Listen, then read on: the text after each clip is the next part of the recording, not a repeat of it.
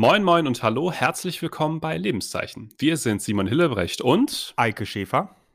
Und wir laden ungefähr zweimal im Monat einen Gast aus Kirche und Gesellschaft ein, um gemeinsam über Themen zu sprechen, die sowohl in Kirche als auch in Gesellschaft widerhallen. Und momentan halt in der Gesellschaft vor allem ein Thema wieder, nämlich die Digitalisierung. Das Digitale hat schon lange das Allermeiste unseres alltäglichen Lebens erfasst und transformiert und macht auch vor der Kirche nicht halt.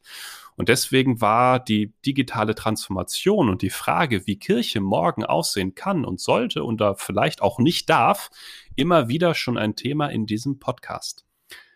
Ein Bereich der Digitalisierung von Kirche haben wir aber sträflich vernachlässigt, nämlich die Kirchenmusik. Das versuchen wir heute zu berichtigen und sprechen in dieser Folge über die Kirchenmusik von morgen, wenn man das so sagen darf. Und unser Gast in dieser Folge ist Kirchenmusikdirektor Peter Ammer. Herzlich willkommen. Schön, dass Sie da sind. Schönen guten Abend. Herr Ammer, bevor wir einsteigen in das Thema, ist es so ein bisschen Tradition, dass Sie einmal unseren Gästinnen und Gästen erklären, wer Sie eigentlich sind, woher Sie kommen und was Sie machen. Ich bin ganz früh schon mit der Kirchenmusik verwurzelt geworden. Insofern, als ich in der Sonntagsschule, wie, bei das, wie das bei der methodistischen Kirche hieß, aufgewachsen bin. Und da ich schon relativ früh Klavier spielen konnte, habe ich dort in frühester Zeit schon die Gottesdienste begleitet habe dann in der Jugendkantorei der Württembergischen Landeskirche mitgesungen, war im CVJM Posaunenchor, was bei uns was ganz anderes ist, weil der CVJM als eigenständiges Werk unserer Kirche sich in der Kirche befindlich als eigene Veranstaltung versteht. Also bei denen war ich auch. Kontrabass gespielt habe ich bei den katholischen und bei den steinerschen Waldorflern, weil die haben immer zu wenig Kontrabässe gehabt, sodass ich schon von frühester Kindheit, Jugend an in allen kirchlichen Kontexten Musik gemacht habe.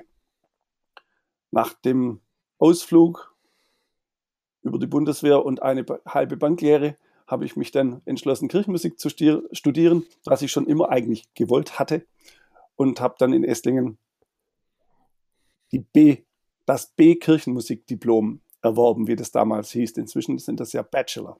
Mhm. Und da habe ich auch meine Frau kennengelernt und in Württemberg macht man nach diesem Studium ein einjähriges Praktikum. Das ist sowas wie Referendariat. Man ist bei der Landeskirche angestellt und läuft bei einem bestimmten Kirchenmusiker mit. Da war ich in Kalf bei Bernhard Reich. Den hatte ich mir deswegen ausgesucht, weil er eben, außer dass er ein sehr guter Musiker war, sowohl in der Mitarbeitervertretung tätig war, als auch Vorsitzender des Verbands Evangelische Kirchenmusik in Württemberg und auf Bundesebene noch den Bundesvorsitz hatte. Das fand ich interessant, weil das jemand war, der über den Tellerrand hinausgeschaut hat und ich habe unglaublich viel bei ihm gelernt und profitiert. Wir haben dann während des Praktikums geheiratet. Meine Frau hatte ein halbes Jahr Vorsprung und wir haben uns auf eine Stelle beworben, die wir dann erfreulich erstaunlicherweise bekommen haben, nämlich in Weikersheim. Das ist der nördlichste Zipfel von Württemberg. Rotenburg ob der Tauber kennen die meisten. Das war unser bayerisches Nachbardekanat. Dort waren wir 17 Jahre lang zusammen mit Bezirkskantoren und haben uns die Stelle geteilt und machen das jetzt seit zwölf Jahren hier in Nagold ebenso. Und weil wir uns die Stelle teilen, kann ich mir den Luxus leisten, nebenher noch andere Dinge zu tun. Zum Beispiel bin ich inzwischen Vorsitzender des Verbands Evangelische Kirche in Württemberg und auch Vorsitzender des Verbands Evangelische Kirchenmusikerinnen und Kirchenmusiker in Deutschland. Da ich ja nur 20 Stunden habe und hier Teilzeit arbeitsloser bin, habe ich genügend Zeit, dieses Ehrenamt mit vollster Lust und Zufriedenheit auszuführen. Großartig. Was begeistert Sie an Kirchenmusik? Kirchenmusik hat die begnadete Eigenschaft, sowohl Musik schön machen zu können, als auch noch einen tieferen Sinn dahinter den Menschen vermitteln zu können. Und zwar denen, die es machen, die ich anleite, als auch denen, die kommen und es zuhören. Und in dieser wunderbaren Duplizität des Glücklichmachens ist einfach die befriedigendste Berufung, die man haben kann. Und es macht einfach nur Freude. Wirklich nur Freude. Also es gibt, wir sind auf, auf der Erde, da gibt es immer Einschränkungen, das ist klar. Und wir sind noch nicht im Himmel, aber muss sich ja Steigerungsoptionen offen halten. Können Sie sich eine Kirche ohne Kirchenmusik vorstellen? Schlechter als ohne Pfarrer. Nein, unsere Kirche war immer eine singende Kirche. Hm, und es ist stimmt, völlig ja. egal, ob da ein Pfarrer ist oder ein Kirchenmusiker. Wir haben beide denselben Auftrag. Wir verkündigen hm. beide. Und dann ist die Art der Verkündigung wahrscheinlich bei mir die einfachere, weil ich eben nicht nur über die Ratio, sondern auch über die Emotionen ganz viel bewegen und bewirken kann, wo die Pfarrer mir immer leid tun, weil sie dieses Element kaum mal einsetzen, auch wenn sie es könnten. Mhm. Ich, ich, ich höre den Appell, ja. Das soll kein Vorwurf sein, sondern ich weiß, dass wir hier einfach eine Steilvorlage haben oder ein, ein, ja. Ein, ja, eine Gabe mitgekriegt haben, die es uns viel einfacher macht und die Kirche an manchen Stellen zu wenig nutzt, um anzusprechen und Leute mitzunehmen. Singen Sie lieber im Gottesdienst oder spielen Sie lieber im Gottesdienst? Singen. Die Berufsbezeichnung heißt Kantor. Ich bin Bezirkskantor. Ich, ich habe 60 Prozent hier im örtlichen Dienstauftrag und 40 im Kirchenbezirk, wo ich unterrichte und die Gemeinden betreue. Aber seit Corona wird es noch viel, viel deutlicher. Mhm. In der Einschränkung, wo wir nur noch stellvertretend singen durften. Wir durften ja immer, ich gehöre zu den Begnadeten, die jeden Sonntag singen durften, ohne Maske. Wir gehören zu denen, die festgestellt haben, wie wertvoll das Singen für uns ist und für andere. Und deswegen spielen wir seit anderthalb Jahren nur noch begleitend Orgel und lassen unser Liturgieensemble, wie wir die sechs, acht Personen nennen, die mit uns im Chor der Kirche vorne singen, das Vor- und das Nachspiel oft auch singen. Also jetzt am Sonntag, wenn Sie auf unseren Stream gehen, werden Sie da, äh, am Sonntag waren wir nicht dran, aber weil wir sind drei Gemeinden und wechseln das Stream ab. Aber ähm, auch jetzt am Sonntag haben wir vorne und hinten wieder mit dem Liturgie-Ensemble gesungen. In dem Fall war es so, das Wochenlied war nicht unterzubringen und zu schwierig für die Gemeinde. Dann haben wir gesagt, okay, wir singen es als Nachspiel und vorne draus auch was, was dazu passt. Weil das ist einfach in meinen Augen noch mehr Verkündigung, als wenn ich einen schönen Bach spiele, der doch bloß die Hälfte der Menschen trifft. Beim anderen trifft Text und Musik. Mhm. Mhm. Was würden Sie sagen, wie würden Sie die, die gegenwärtige Situation der Kirchenmusik beschreiben? Geht es der Kirchenmusik gut? Die Frage ist ungefähr, ja, ja das, die Frage ist ungefähr so, wenn Sie mich fragen, wie geht es einem Auto? Einem Auto.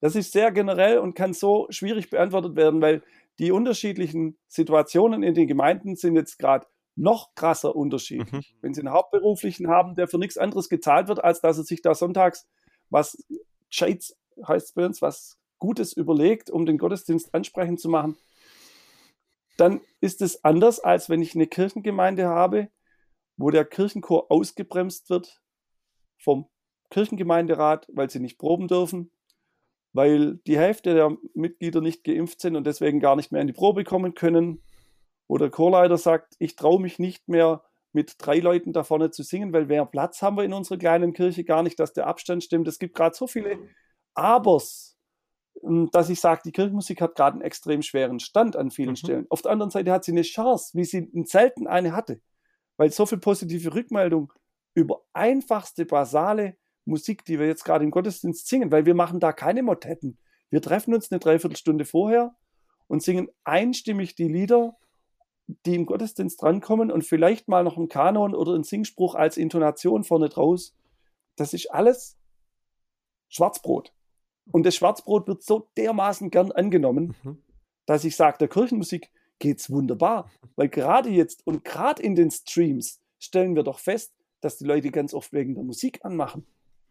Mhm. Weil das alleine das ist, was, also was viele anspricht und sagt, okay, so finde ich es gut. Auf der anderen Seite höre ich genauso, dass Menschen sagen, also ich kann in den Stream nicht mehr reingehen, die Musik ist so schlecht, dann gehe ich lieber auf ARD, da weiß ich, dass ich eine gute Qualität hat. Ab hier ist die, sagt man da, die Qualitätsdifferenzierung des Publikums in einem viel schärferen Maße, als es bei den Predigern ist. Mhm, das ist total richtig. Und es ist auch eine ganz andere Herausforderung. Ähm, wir sprachen im Vorgespräch darüber, über Erfahrungen, die Sie mit Schulklassen haben, wenn Sie die Orgel vorstellen. Und das deckte sich, wir haben da jetzt nicht lange drüber gesprochen, aber es deckte sich mit meinen Erfahrungen, die ich mit Kindern und Orgeln mache, dass es eine, eine Generation oder vielleicht auch schon mehrere Generationen, vielleicht gehöre ich da auch schon zu, die gar kein gar kein biografisches Verhältnis zur Orgelmusik zum Beispiel haben. Was bedeutet das für die Kirchenmusik? Und wie? Das bedeutet zuallererst. Mhm. Ja. Nee, ich stelle meine Anschlussfrage an. Machen Sie einen Satz, ähm, und wie kann man niedrigschwellig da Menschen für begeistern? Ich stelle sie ein. Sie sind der, der sich die Fragen stellt, die wir uns auch stellen. Ich hatte gestern Verbandsratssitzung und der Rektor der Hochschule für Kirchenmusik in Tübingen, Thomas Mandl, hat genau dieselbe Frage gestellt. Wie kriegen wir mehr Menschen an die Orgel? Mhm. Über die rein sozialisierten kann es nicht gehen, weil das werden immer weniger. Mhm. Wir haben erstaunlicherweise in den Chören und auch bei den Orgelschülern nicht unbedingt weniger als vor zehn Jahren. Das heißt, relativ sind wir gemessen an dem schrumpfenden Anteil von Kirchenmitgliedern, sind wir sehr gut. Mhm. Aber die Schüler, die ich ausbilde im Schwarzwald, im Nordschwarzwald, das sind alle die, die neben G8 und ihrem Geigenunterricht und im Klavierunterricht und sie machen Kinderkirche und sind im Sportverein zwei, drei Stunden die Woche üben, nach zwei Jahren so weit sind, dass sie den Gottesdienst ordentlich begleiten können und nach drei Jahren weg sind, weil sie zum Studieren gehen und nie wieder hierher zurückkommen. Mhm. Das heißt, auf dem flachen Land haben wir ein Riesenproblem mhm. und in Ballungszentren müssten sich die Organisten türmen. Bloß wenn du halt Medizin studierst, da weiß ich von vielen, die wirklich helle sind, weil sonst könnten sie das nicht machen, die haben keine Zeit. Genau, ja. Und bei anderen, mein Sohn hat dual studiert, der hatte keine Zeit. Selbst für eine Orgel gespielt hätte er gar nicht Orgel gespielt, aber ich, ich sehe, was da von Stress drin hängt. Und das macht es schwierig. Wir müssen gucken, dass wir Menschen außerhalb unserer Sozialisierung, da haben Sie vollkommen recht, überhaupt mal an das Instrument hinführen. Sie sprachen von Orgelmusik, nicht sozialisiert. Ha, ich habe bei den Orgelführungen zum Teil 30 Prozent Kinder im hochfrommen Schwarzwald, die noch nie eine Orgel gehört haben. Mhm. Entweder weil sie nicht ich sind und deswegen. Ich habe es gerade synonym benutzt. Ja, ja, klar. Aber das, das bedingt das eines andere. Mhm. Weil, wenn jemand die Orgel noch gar nie gehört hat, dann kennt er natürlich auch keine Orgelmusik. Und wenn er Orgelmusik kennt und kennt vom Dorf, aus dem Gottesdienst, wo er als Konformant hinsitzt, nur das, was ein Nebenberuflicher auf dem drei-, vierregistrigen Instrument überhaupt leisten kann, dann ist mir vollkommen klar, dass das halt keinen vom Hocker zieht, der und, und, und, und die großen Begeisterungsstürme auslöst. Und wenn ich meine 24 Gemeinden hier nehme, ja, welcher Konfirmant war denn da mal in, bei uns in Nagold und hat den Profi auf seiner 60 Registerorgel spielen hören? Das gibt's ja quasi nicht. Mhm. Das heißt, wir müssen versuchen, auf verschiedenste Art und Weisen die Menschen in den Gottesdienst oder in, in äh, Veranstaltungen reinzuziehen, wo die Orgel überhaupt vorkommt. Mhm. Und da war das Jahr der Orgel jetzt ein Segen. Das war jetzt als Instrument des Jahres ausgerufen von den Landesmusikräten, wo in ganz vielen Aktionen auch über die Kirche hinaus für das Instrument geworben wurde und viele die Chance wahrgenommen haben, da mal reinzukommen. Mhm. Ich spiele mal den Advocatus Diaboli. Ähm, wir haben irgendwie Orgelmusik mit Kirchenmusik gleichgesetzt und ähm, du, Eike und Sie, Herr sind sich, glaube ich, darin einig geworden, dass es immer schwieriger wird, junge Menschen für Orgelmusik zu begeistern. Und wir arbeiten jetzt hier gerade schon an Lösungen und tauschen uns darüber auf, wie das gelingen kann. Aber die spannende Frage ist ja, wenn wir einmal einen Bruch zwischen der Gleichsetzung Orgelmusik und Kirchenmusik, äh, Kirchenmusik ähm, setzen oder annehmen, dann stelle ich einmal die frevlerische Frage, ohne dass es unbedingt meine eigene Meinung ist, wäre es jetzt nicht vielleicht an der Zeit, die Orgel als Hauptinstrument des Gottesdienstes fallen zu lassen und auf andere Sachen umzuschwenken? Also jetzt kommen wir an den Punkt, wo sich Westfalen von Württemberg unterscheidet. Sehr, sehr unterscheidet. Ich habe in meinem Kirchenbezirk 25 Kirchenchöre und 27 Singteams. Dann fragen mich die von den anderen Landeskirchen immer, was ist denn ein Singteam oder ein Musikteam? Das, sind das würde die, ich jetzt auch fragen, genau. Die feiert Jesus hören zu Hause mhm. und die dann in die Kirche gehen, ihre Gitarre oder den einen am Klavier und eine Cajon dazu nehmen und das singen, was sie vom Hören her gelernt haben. Und nicht Aha. in dem Sinn, dass sie es vorsingen, sondern sie singen vor, aber die Gemeinde singt mit. Und der Beamer wirft den Text vorne an die Wand und der Einzige, der nicht mitsingen kann, ist der Bezirkskantor, weil der nicht so sozialisiert ist in der Gemeinde, sich auskennt, weil jede Gemeinde über CCLI, über diese alternative Verwertungsgesellschaft, einen Account hat und sich andere Lieder runterlädt, sodass wir kaum auf eine Kanonisierung kommen und jeder was anders singt. Ich würde sagen, bei mir sind es fünf bis sieben Gemeinden im Bezirk, die regelmäßig beamen, die oft zweimal im Monat das Singteam haben, einmal den Posaunenchor und die Orgel, wenn sie Glück hat, noch am vierten Sonntag vorkommt, weil normalerweise alles vom E-Piano gemacht wird. Bei mir im Gottesdienst spielt eigentlich jeden Sonntag das E-Piano auch. Und zwar nicht nur, weil ich finde, dass manche Lieder mit E-Piano besser tun, das auch, sondern auch aus dem Aspekt, dass ich auf die Gemeinde zugehe und weiß, es gibt Menschen, die sind einfach kirchlich über das Klavier sozialisiert mhm. und finden das cool und finden Orgel das Uninstrument, weil sie damit sämtliche negativen Konnotationen ihres Konfis oder mhm. sonstigen mhm. Unterrichts und der Geschichte machen. Das heißt, für mich ist Kirchenmusik schon lange nicht mehr nur die Orgel. Schon ganz lange. Mhm. Weil bei uns in Württemberg früher die Pop-Schiene sehr, sehr stark über die Evangelikalen reingespült wird, die bei uns noch in der Kirche drin sind und in vielen nördlichen Landeskirchen bereits abgewandert sind in die Freikirchen mhm. und gar nicht mehr vorkommen, weil das hohe Amt ähm, des Kantors diese Art von Musik schon auch wegen der Texte nicht akzeptiert hat. Mhm. Hm. Aber wir trotzdem, wir spoilern jetzt mal ein bisschen. Äh, sind Sie ja jemand, der sehr viel Energie in den Erhalt der Orgelmusik steckt. Was ist das, was Orgelmusik im Gottesdienst für Sie so erhaltenswert? Also Sie könnten jetzt sich ja jetzt ja, sage ich mal, einen schlanken Fuß machen und können sagen, dieses eine Mal, dieser eine Mal im Monat, wo Gott, wo, wo, wo äh, äh, im Gottesdienst Orgelmusik erklingt, den sparen wir uns auch. Dann sparen wir uns die Orgelsachverständigen, die Ausbildung, die Orgel, die Instandhaltung und so weiter und so fort. Aber irgendetwas gibt es ja nicht nur bei Ihnen, sondern bei ganz vielen anderen Menschen in Ihrer Landeskirche, in unserer Landeskirche Landeskirche, die sagt, nein, die Orgel ist wichtig. Wir brauchen die im Gottesdienst. Was ist das? Also da spielen mehrere Aspekte eine Rolle. Jetzt fange ich mal mit dem Fernsten an, der für viele, den viele gar nicht auf dem Schirm haben. Die Orgel ist ein Teil der Architektur der Kirche. Hm, das stimmt. Und ist deswegen auch im Haushalt nicht unter Kirchenmusik geführt, sondern unter 01 Kirche, Gebäude. Wenn man die einfach rausnimmt, dann ist ein Loch im Gebäude.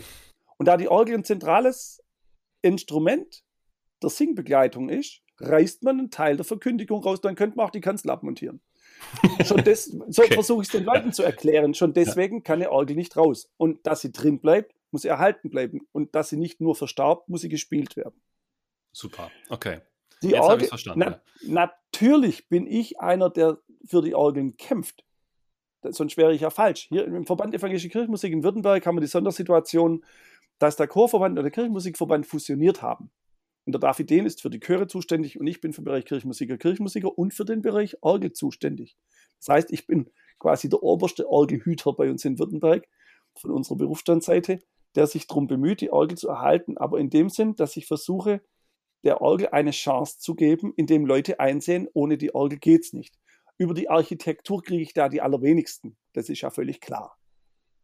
Aber ich kenne kein anderes Instrument, das einen Raum so gleichmäßig befüllt, ohne lärmend und schreiend über eine Gemeinde wegzudröhnen, wie das oft von der, von der anderen Fraktion mit den Lautsprechern gemacht wird, weil die Lautsprecher schlecht sind und man nur einen oder zwei hat obwohl man eigentlich acht bräuchte, um den Raum sinnvoll zu füllen, sodass man ordentlich dazu singen kann und nicht dagegen schreien muss. Das liegt dann aber auch wieder an der Finanzierung der Ausstattung und da lege ich auf, an beiden Stellen auf höchste Qualität sehr viel Wert, weil das muss es uns wert sein. Wenn Teil der Verkündigung ist, dann kann es nur gut sein. Und jetzt habe ich halt ein Instrument, das schon in allen Kirchen steht, das an, mit einer Person alles abdecken kann, was es braucht. Ich brauche keine Fünf-Personen-Band. Dann sagen viele, ja, das kann ich mit E-Piano auch. Richtig, aber nicht in dieser Vielfalt, Vielfarbigkeit und Vielfältigkeit, dass ich zum Teil nebenberufliche Kirchenmusiker habe, die manchen Anforderungen nicht gerecht werden. Das mag sein. Aber ein Christe Dulam Gottes ist für mich von der Orgel gespielt immer noch ein völlig anderer emotionaler Wert, als wenn es vom E-Piano kommt. Und diesen Wert zu spüren, müssen wir bei den Leuten wieder wachrufen, dass die merken, was der Wert eines schönen Gedeckt oder einer schönen Flöte ist, die das Herz in einer ganz anderen Weise anrühren kann, als so ein kastrierter digitaler Klang. Es gibt ja auch digitalisierte Orgeln. Meine ist auch digitalisiert. Die können Sie auf Hauptwerk kaufen als Sample-Set bei Ihnen zu Hause auf, ihr, auf Ihrer äh, Digitalorgel abspielen mit dem Kopfhörer und haben genau den Sound von Nagold fast genau, weil sowohl die Mikrofone als auch die Lautsprecher uns die Obertöne wegkappen. Mhm. Und dann haben sie einen kastrierten Krank. Und das ist nachher genau das, was das Herz anrührt oder nicht Mhm. anrührt. Weil da Schwingungen da sind oder nicht da sind. Da sagen die eine, ja, du Esoteriker, das hört kein Mensch. Dann sage ich, das mag sein. Es geht auch nicht ums Hören. Es geht ums Spüren. Und als meine Orgel saniert war und völlig anders geklungen hat, kam eine Schuhhändlerin und sagte zu mir, ich kann nicht sagen, warum ich jetzt heute geweint habe im Gottesdienst. Weil ich kann nicht sagen, was klingt anders. Ich stelle nur fest, bei mir im Herz hat sich was Unglaubliches bewegt.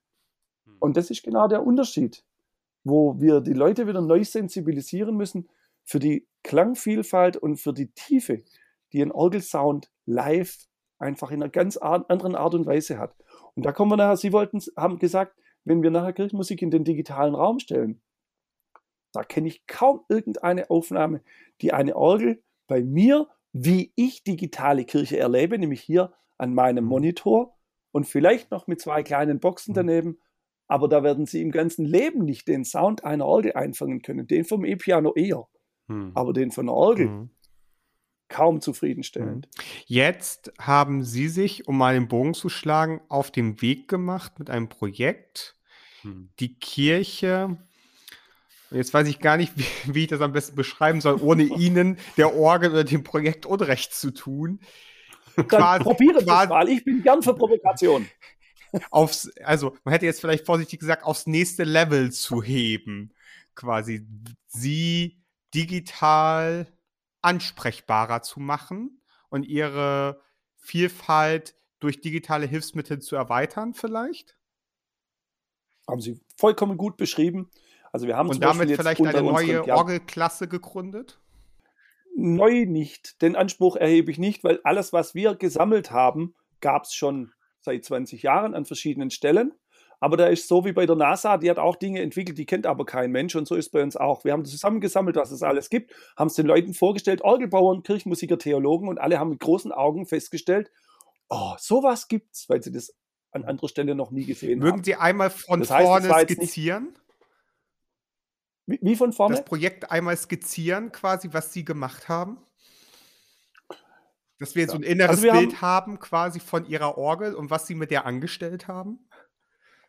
Ja, dann beginne ich 1971. Da wurde bei uns in Nagold eine große Orgel hingestellt mit 50 Registern, wo ich vom vierten Manual aus analog die Chororgel mit ihren 15 Registern unten auch noch ansteuern konnte. 2012 hat man das Instrument nach 40 Jahren endlich mal saniert. Da waren wir zwei Jahre da und haben bei der Gelegenheit die Elektrik dahingehend ausgewechselt, dass es eben nicht mehr die vier Drücker gab, um was vorzuprogrammieren, sondern wir einen Computer bekommen haben, man nennt sowas eine Setzeranlage, Aha, dass wir okay. nachher 100.000 Speicherplätze haben, um verschiedene Registrierungen abspeichern zu können. Wir haben 19 Zoll Display bekommen, Touchscreen, wo ich Koppeln programmieren kann. Wir haben MIDI reingebaut, sodass ich das, was ich, aufgen was ich gespielt habe, aufnehmen und wieder abspielen kann, um an anderer Stelle im Kirchenraum zu hören, ob mein Eindruck oben ungefähr dem entspricht, wie es unten klingen muss. Ich glaube, das müssen, bei 20 ich glaube, ich das glaube- müssen wir technisch erklären, was Sie mit Aufnehmen, Abspielen meinen. Weil wir meinen nicht aufnehmen mit, wir nehmen ein, eine Tonspur auf, die man dann auf sein Handy abspielen kann oder so, sondern sie nehmen quasi ihr Spiel auf der Tastatur und ihr, ihr, ihr Fußspiel zum Beispiel auf und sie können das quasi Genau. an der Orgel abspielen lassen, ohne dass sie da nochmal vorsitzen müssen und die, und die Tastatur zu drucken.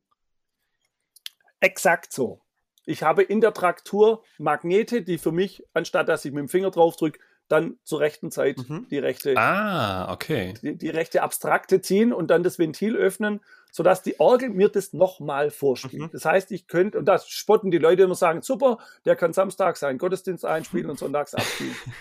Nee, da, das Ja, wissen aber alle Leute, alle Profis, die an Gottesdiensten beteiligt sind, wissen aber, dass das so nicht funktioniert. Okay, Ja.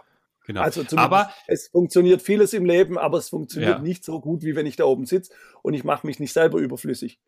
Aber das ist zum Beispiel gar nichts Neues gewesen, sondern das gibt es in anderen Orgeln schon ganz lange. okay. Unser Ziel von dem Projekt war jetzt, neben dem zusammen, was für andere Möglichkeiten, weil, weil das Projekt unserer Landeskirche hieß Digitalität und Kirche. Wo gibt es da Schnittfelder? Mhm. Und ich wurde darauf aufmerksam gemacht und habe den Antrag gestellt, ich sammle mal alles, was es zu dem Thema Digitalisierung und Pfeifenorgel gibt und schaue, wie ich das einbringen kann, um eine Gemeinde nachher besser beim Singen begleiten zu können. Das war der grobe Rahmen und wegen des Singens haben wir dieses, diese Mittel bekommen und nicht, weil ich digital das letzte aus der Orgel rauskitzeln wollte. Und dann haben wir in dem Projekt verschiedene technische Einbauten in unsere Orgel gemacht. Wir haben das Geld von der Landeskirche bekommen. Wir haben noch Geld von LIDER bekommen. Das ist ein europäisches Förderprogramm zur Entwicklung des ländlichen Raums. Und die hatten noch Fördermittel übrig und fanden unser Projekt toll. Dann hatten wir insgesamt also 120.000 Euro, wo wir technisch ganz viel einbauen konnten. Wir haben das, was wir 2012 eingebaut haben, quasi noch aktualisiert auf den Stand von 2019, technisch auf den Stand gebracht. Wir haben die Orgel digitalisiert, also gesampelt, jeden einzelnen Ton dreimal aufgenommen, sodass eben dieses Sample-Set erstellt werden konnte, mit dem Sie jetzt zu Hause das ausprobieren könnten. Und das Interessante daran war, ich habe, bevor wir 2012 die Orgel renoviert und umgebaut und neue Register reingebaut haben, hatte ich das alte Instrument auch aufgenommen und habe jetzt ein Sample-Set von der alten und von der neuen und kann zum Beispiel Leuten zeigen, so arg kann man oder so, so stark kann eine Pfeife bearbeitet werden, dass sie vorher so und nachher so klingt. Mhm. Oder ich kann zum Beispiel zeigen, wie klingt meine Orgel, wenn ich ein hervorragendes Sample habe über die Anlage, über die 50.000 Euro Anlage unserer Kirche mit Subwoofer im selben Raum wie das Originalinstrument, dass man mal das gegenüberstellen kann, weil das gibt es nicht oft, dass man sowas mhm. kann. Das war eine Form, wo wir digital vieles umgesetzt haben. Und dann gab's, gab's, hatten wir noch von der Evangelischen Kirche in Deutschland 25.000 Euro, um was zu programmieren zu lassen, eine sogenannte MIDI-Bridge, die ähm, eine Brücke schafft zwischen deinem Laptop und der Orgel. Mhm. Das heißt, wie kann ich vom Laptop aus meine Orgel so steuern. Dass, dass ich die Register und die Klangfarben und die, die Tasten ansteuern mhm. kann. Und der Axel Berndt hat programmiert zum Beispiel ich spiele einstimmig einen Choral und die Orgel klingt vierstimmig. Das heißt, ich habe den Tönen Akkorde zugeordnet und der tiefste Ton geht ins Pedal und die zwei mittleren Töne unter der Melodie gehen aufs dritte Manual, sodass es da leiser begleitet. Sodass, wenn jetzt jemand einstimmig eine Melodie spielen kann, einen Gottesdienst begleiten kann. Das war mir wichtig, weil ein Aspekt dieses Projekts ist, was mache ich, wenn ich keinen Organisten habe? Weil bei mir ruft es regelmäßig an, wir haben für Sonntag niemand oder für Heiligabend. Und dann ist mir wichtiger oder ist mir lieber, ich habe eine Orgel, die spielt, als ich habe einen CD-Spieler oder es wird gar nicht mehr gesungen. Und nach Corona ist ja fast zu befürchten, dass Leute auf die Idee kommen, weil das ging ja jetzt während Corona auch. Das heißt, es können jetzt auch Menschen, die vielleicht noch in ihrem Spiel noch gar nicht so weit sind, die Orgel mit all seinen Möglichkeiten auszukosten, quasi auch mit einfachen Orgel-Skills, würde man vielleicht sagen, quasi jetzt diese Orgel voll erklingen lassen. Hm. Ja, also und das macht natürlich Laune. Weil da wird, der wird zweimal einstimmig spielen und dann kommt er zu mir und sagt, ich will das lernen. Das macht so Spaß. Das ist meine Hoffnung, dass ich über dieses ein Motivationsprogramm kriege. Mhm. Das wäre jetzt nämlich auch genau das, was ich fragen wollte. Also äh, Digitalisierung hat es ja immer so an sich, dass es Leute arbeitslos macht. Wie reagieren Ihre Kollegen darauf? Fürchten die nicht, dass äh, sie alle nicht mehr gebraucht werden? Weil wenn das einmal bis zur Vollendung gereift ist, dieses Projekt, dann braucht man viel weniger oder vielleicht sogar schlimmstenfalls überhaupt gar keine voll ausgebildeten Kirchenmusikerinnen, Kirchenmusiker mehr, die das Instrument so virtuos bedienen können, wie sie es jetzt müssen. Vielen Dank für die Frage. Gerne. Ja. Ich tue, was 95, ich kann. 95 Prozent der Orgelbauer sind komplett gegen das, skeptisch zu dem Projekt. Und okay. ich würde mal sagen, 80 Prozent der Kirchenmusiker auch. Denen sage ich dann immer, dass eine Orgel einen Choral spielen kann, gibt es seit dem 19. Jahrhundert. Schon dat, damals hatten wir diese Walzen und in England ja, stimmt. unglaublich viele Orgeln, die so gespielt haben und wo die Gottesdienste Richtig. damals so gefeiert wurden. Das ist uralt. Das ist Richtig. nichts Neues. Und das heute digital nachzubauen, ist spottbillig und kein Problem. Das können wir schon lang. Und es gibt ein Programm. Nein, es gibt einen Hersteller, der Herr Holzapfel, der baut einen Orgamat. Der Orgamat ist ein Gerät, das legen Sie auf die Klaviaturbacken auf, links und rechts. Und dann gibt's mechanische Finger und Sie hängen den Laptop dran und die, der Laptop sagt, welcher Finger zu drücken ist und Sie müssen nur noch den Motor anmachen und die Register schalten und dann können Sie alle Lieder des Gesangbuchs Ihre Gemeinde begleiten lassen. Die Software dazu heißt Olga Liva, Orgel Liedauswahl, wird 500 Mal bereits verkauft, ist es verkauft. Das gibt es seit 20 Jahren. Und viele katholischen Gemeinden haben schon seit 20 Jahren niemand, der mittwochs in der Andacht spielt und sind Gott froh, dass sie das haben. Und haben auch sonst keine Organisten und nutzen das regelmäßig und sind alle sehr begeistert. Das gibt's schon. Aber dieses Gerät kann weder unterrichten, noch hört's, ob die Gemeinde heute gut oder schlecht singt. Ah, okay. Noch kann es die Melodie so rausholen und lauter spielen, dass die Gemeinde es einfacher hat zu singen. Noch kann sie differenzieren. Ich mache jetzt was mit Vorsänger und mit alle.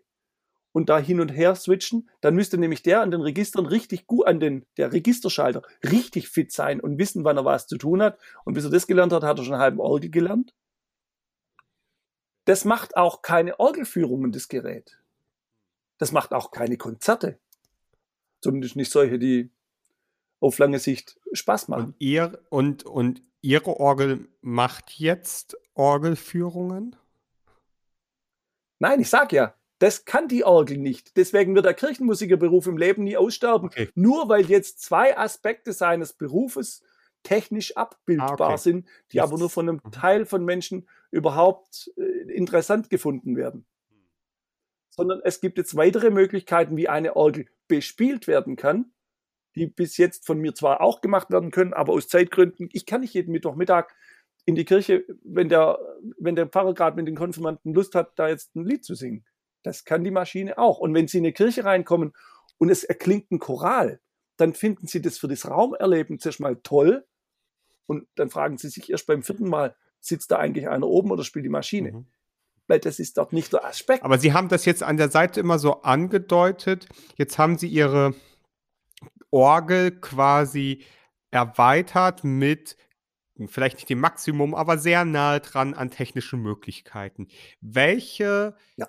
neuen Felder oder Möglichkeiten eröffnen sich denn jetzt in der Arbeit in der Kirche mit so einer digitalisierten Kirche? Ähm, Orgel, Entschuldigung, mit so einer digitalisierten Orgel. An dem Punkt heute oder da, wo ich sehe, dass es hingeht? Na, machen wir mal erstmal den Punkt heute und dann gucken wir nochmal in die Glaskugel. Also der Punkt heute heißt, dass jede Gemeinde, die eine Orgel hat, sich ein Orgamat kaufen kann um 8000 Euro und jeden Sonntag die Lieder singen kann, die sie Okay, möchte. und ihr Da sind die Lieder ihre eingespielt. Orgel? Nein, das, kann, das können Sie mit jeder Dorforgel Mhm. machen. Sie kaufen sich das Gerät, setzen es auf, machen den Motor an, ein paar Register und das Ding spielt. Das funktioniert. Mhm. Das, das, das, dann kann, damit kann man einen Gottesdienst machen, weil das machen viele andere schon. Und das könnte man bei allen Orgeln machen. Mhm. Warum setzt sich das nicht mehr durch? Zum einen, weil es die Leute nicht wissen, Mhm. Hm. zum anderen, weil sie immer noch jemand haben, der das tut und sie die Scheu haben zu sagen, okay, ich behalte den Karl, der spielt Lobe den Herrn, Hm. Aber wenn, aber wenn wir 10.000 Reasons machen oder vorbei sind die Tränen, bam, badam, bam, ba, dann nehme ich doch lieber die Maschine, weil die kann das eindeutig besser. Okay. Und der hat einen Spaß dran, weil er sich nicht quälen muss. Und die Gemeinde hat einen Spaß, weil sie das Lied erkennt, das er leider nicht so darstellen konnte, dass sie das Lied erkannt hat. Das haben wir ja ganz oft bei den neuen Liedern, dass die rhythmisch so anspruchsvoll sind, dass wir Profis üben müssen. Und auf einmanualigen Orgel das darzustellen, ist viel, viel schwieriger. Und wenn ich jetzt gut programmierte Sätze habe, dann kann ich die Klaviatur in einer ganz anderen Weise ausnutzen, weil ich jetzt ganz oben viel Melodie, ganz unten viel Bass und in der Mitte noch einen coolen Rhythmus dazu spielen kann. Das bräuchte sechs Hände, die habe ich gar nicht, geschweige denn, dass ich das auch noch in einigermaßen zu übenden, äh, zu, zu, zu leistenden Zeit geübt bekommen täte. Mhm. Also insofern gibt es da Möglichkeiten, wo man das jetzt ausnutzen kann mit dem, was man jetzt schon hat. Ich weiß nicht, ob Sie Band in a Box kennen. Das ist eine Software, der Sie nur die Harmonien geben und dann gibt es ungefähr 200 Stile, in denen die für Sie improvisiert. Mhm. Im Swing, im Jazz, im Latin, in irgendwas. Und das geben Sie ein und dann, dann geht die Kiste ab. Das gibt's auf dem Laptop. Da kommt MIDI raus. Das kann ich jetzt auf meine Orgel schicken. Das kann ich auch auf Ihre Dorforgel schicken und sagen, okay, du spielst die Harmonien und ich spiele auf dem anderen Manual die Melodie dazu. Oder der mit dem Saxophon spielt eine Melodie dazu. Dann nehme ich die Orgel nur als Begleitinstrument und habe trotzdem noch was, was ich draus machen kann. Mhm. Das sind alles Dinge, die gehen jetzt schon mit den Möglichkeiten, die heute da sind. Und in Zukunft haben wir noch die künstliche Intelligenz. Und dann kommen wir in eine ganz andere Region, wo Orgel ein ganz neues, ganz neues Feld von Interaktion bekommt. Dann spiele ich zum Beispiel zwei Stimmen, weil ich die kann, und die dritte Stimme spielt die KI, weil sie zuhört und weiß, wie schnell ich spiele. Das ist momentan mechanisch. Ich kann die Stimme einspielen, aber da muss der Schüler genauso schnell spielen können, wie ich ihm es eingespielt habe. Hm. Das lässt sich über KI besser machen. Da kann ich sagen, okay, ich spiele vier Töne und du spielst mir noch zwei dazu, weil ich möchte, dass du mir die Oberstimme machst. Da sage ich, okay, ich habe jemanden, der kann einstimmig eine Melodie spielen. Hm. Aber du spielst jetzt bitte die erste Strophe nach Bach, die zweite nach Rege und die dritte nach Jazz dazu. Das kann die KI, wenn, ihr, wenn man es ihr beibringt. Aber die Millionen haben wir noch nicht, um das entwickeln zu lassen. Deswegen muss man ja auch noch Träume haben. Und dann hat die Kirchenmusik durchaus Chancen. Erstens interessant zu sein, für solche, die finden, dass es cool ist, das Instrument zu lernen, nebenher, weil man kann ja nebenher auch noch mit dem Handy seine Musik drauf spielen oder vom Laptop aus. Und dann macht die Orgel was draus über die KI von selber. Also wir haben jetzt ein Projekt gerade, oder es gibt einen, einen, Projektantrag, wo ein, wo jemand vom Handy die Information an eine Stelle schickt, die abgleicht, wie die harmonischen Folgen dieses Stückes sind. Und die sind in der Regel nicht super komplex und deswegen in ganz vielen Stücken aus der Klassik, Barock oder Romantik schon mal da gewesen. Und das gleicht mhm. schon die Harmonien ab und spielt dann das Stück von dem Mensch, der sich das raussucht und konvertiert es dann rüber in dieses klassische Stück und spielt damit und baut daraus Kunst. Mhm. Dann haben wir eine ganz neue Form von Musik in der Kirche, weil die Orgel steht normalerweise in der Kirche. Und inwiefern wird es dann für kirchenmusikalische Zwecke im Gottesdienst einsetzt, das ist mal anderes Thema. Orgel ist ja nicht nur Gottesdienst, Orgel ist auch Konzert. Und dann kommen wir zu Konzertformen und zu interaktiven Musizierformen, hm. wo die Orgel eine ganz neue Chance bekommt, in einer Weise interessant zu werden, wie es kein anderes Instrument leisten kann, wenn es nicht ein elektronisches mhm. ist. Aber hm. es klingt nach das Grundprinzip Orgel, wie ich sie jetzt kenne, wie sie jetzt vielleicht in meiner Heimatkirche steht, sie bleibt erhalten. Und ich ergänze sie immer mit dem Gedanken, ich kann, aber muss nicht. Ganz genau. Also okay, als erstes Mal müssen wir sie erhalten, weil das ist ein Weltkulturerbe. Und da muss man immer, bevor man eine rauswirft, dreimal überlegen, ob man sich das leisten kann, Kultur, Weltkulturerbe einfach rauszuwerfen. Dann haben wir jetzt zum Beispiel unter allen Klaviaturen Hall-Sensoren. Das heißt, die funktionieren wie beim E-Piano. Und ich kann dieses Signal, dieses MIDI-Signal in meinen Expander rausführen und von dem auf die Anlage der Kirche, sodass ich jetzt Klavier und Choir und die ganze, und E-Bass und Gitarre alles über meine Orgelklaviatur spielen kann, ohne dass ich ans E-Piano wechseln müsste. Und habe mir den Schwelltritt noch als Pedal umbauen lassen, sodass wir jetzt im Prinzip ein Multi-Instrument haben, das auch noch mischen kann. Also ich spiele also eine Stimme auf der Orgel, die Begleitung, und mit Klavier, mit dem Klavier eine andere Begleitung auf dem anderen Manual und im, im Pedal unten spiele ich noch E-Bass. Und kann da jetzt die Orgel in einer ganz Art, neuen Art und Weise nutzen, ohne dass sie sich verleugnen muss, weil sie dafür immer als Orgel auch noch mhm. mitspielen, wenn sie das will. Mhm. Hm. Das heißt, in 20 Jahren haben wir deutschlandweit flächendeckend diese Form von Orgeln und freuen uns über den Erhalt der Kirchenmusik und alle Sachen, die wir damit machen können. Fragezeichen. Also, Sie sind einer der besten Fundraiser der Welt, wenn Sie in jedem Dorf einen finden, der so viel Geld investiert, dass man das installieren kann. Okay, Sie also und sie haben alle Denkmalschützer der Welt überzeugt, dass man an historische Instrumente aus dem 16, 18. Äh, Jahrhundert so eine Technik ranmacht. Ich bin nicht der, ich bin nicht der Messias, der jede Orgel digitalisiert haben möchte. Ganz gewiss nicht. Okay. Sondern ich möchte, dass man sich im Voraus überlegt, wo macht es A Sinn? Das ist das Wichtigste. Mhm. Mhm. Braucht es das überhaupt? Oder ist nicht einfach, ich stelle ein E-Piano daneben, was dasselbe mhm. kann? Ich muss das ja nicht zwangsläufig machen. Mhm. Es ist nur ein Zeichen. Ich habe die Kirche, äh, die Orgel in der Kirche. Was kann ich daraus machen? Und was bringt das? Mhm. Was bringt es für die Orgel? Was bringt es für den Gottesdienst? Was bringt es für die Kirchenmusik?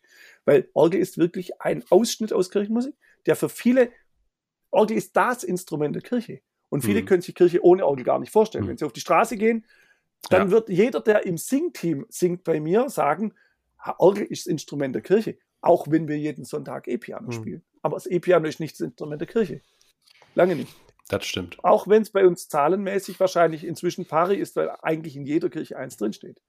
Es ist, und das hatten Sie ja vorhin, und dann kommt man natürlich auch wieder an den Punkt, wie Sie es vorhin beschrieben haben, da spielen dann wieder die verschiedenen Bedeutungen der Orgel für Kirche eine Rolle, auch architektonisch und räumlich, klanglich, wie nutze ich sie, wer wird, wie wird sie bespielt.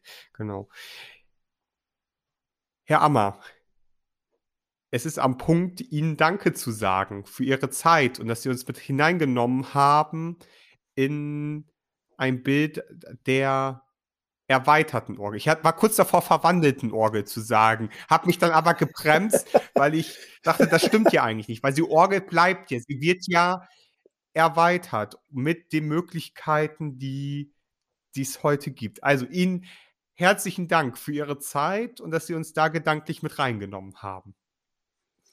Sehr gerne geschehen. Es war mir eine große Freude und es freut mich immer, wenn sich überhaupt jemand für die Orgel interessiert und wenn es dann noch von so berufener Munde und gleich von Zweien kommt, dann ist das natürlich eine Gnade, dass Sie mich gefunden haben. Vielen herzlichen Dank und jederzeit gerne wieder.